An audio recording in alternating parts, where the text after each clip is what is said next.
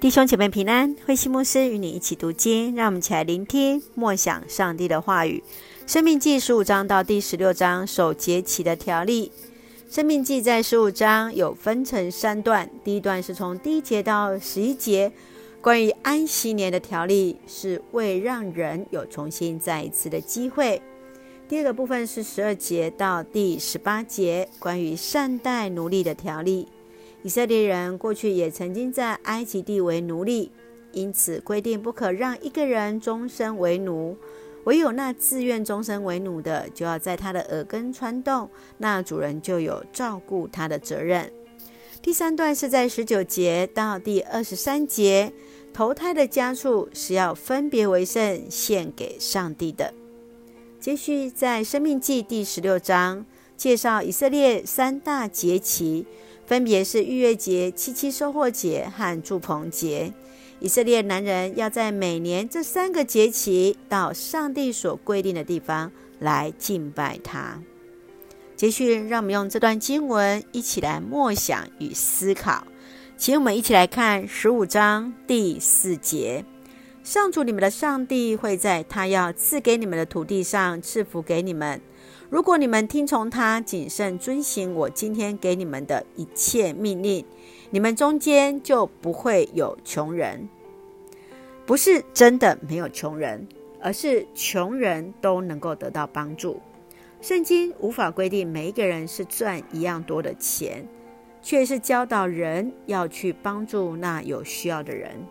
上帝是要让那有余的来分享给那缺乏的。上帝所赐一切都是恩典，分享就是我们的本分。你认为要如何去帮助我们当中软弱的弟兄姐妹呢？接续，让我们来看第十六章第十二节：你们必须切实遵守这些条例，不可忘记你们曾经在埃及做过奴隶。以色列人要守的这些条例，特别是他们最重要的三个节期，就是逾越节、收获节、住棚节，分别是来纪念他们曾经在出埃及那长子之灾、上帝的救赎。在收获节、七夕节是感谢上帝的赏赐；住棚节是纪念他们曾经在旷野流浪的时刻。三个节期的意义都是在纪念上帝所给予的救恩，不忘自己也曾经经历过苦难，以至于能够同理那在遇到困困苦的人。亲爱的弟兄姐妹，你曾经软弱吗？上帝曾经如何带你走过这一切呢？今天我们要学习如何用同理跟行动来去关心那软弱的肢体呢？愿主来帮助。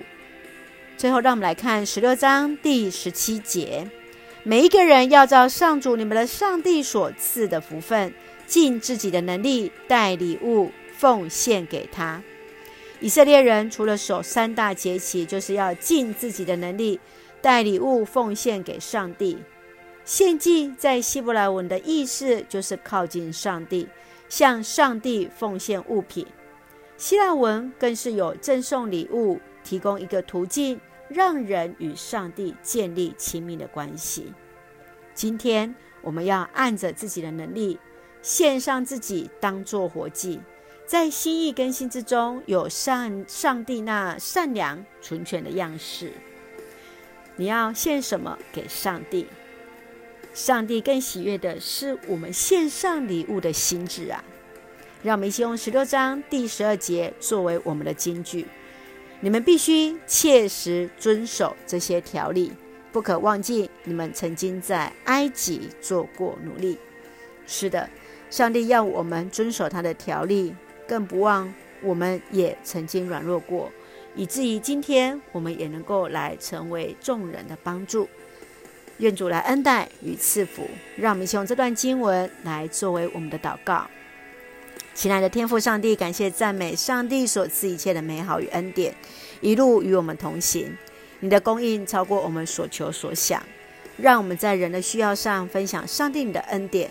感谢上帝带领我们曾走过那死荫幽谷，纪念曾经走过的软弱，学习温柔体贴那每一个人的需要，成为馨香的礼物献给你。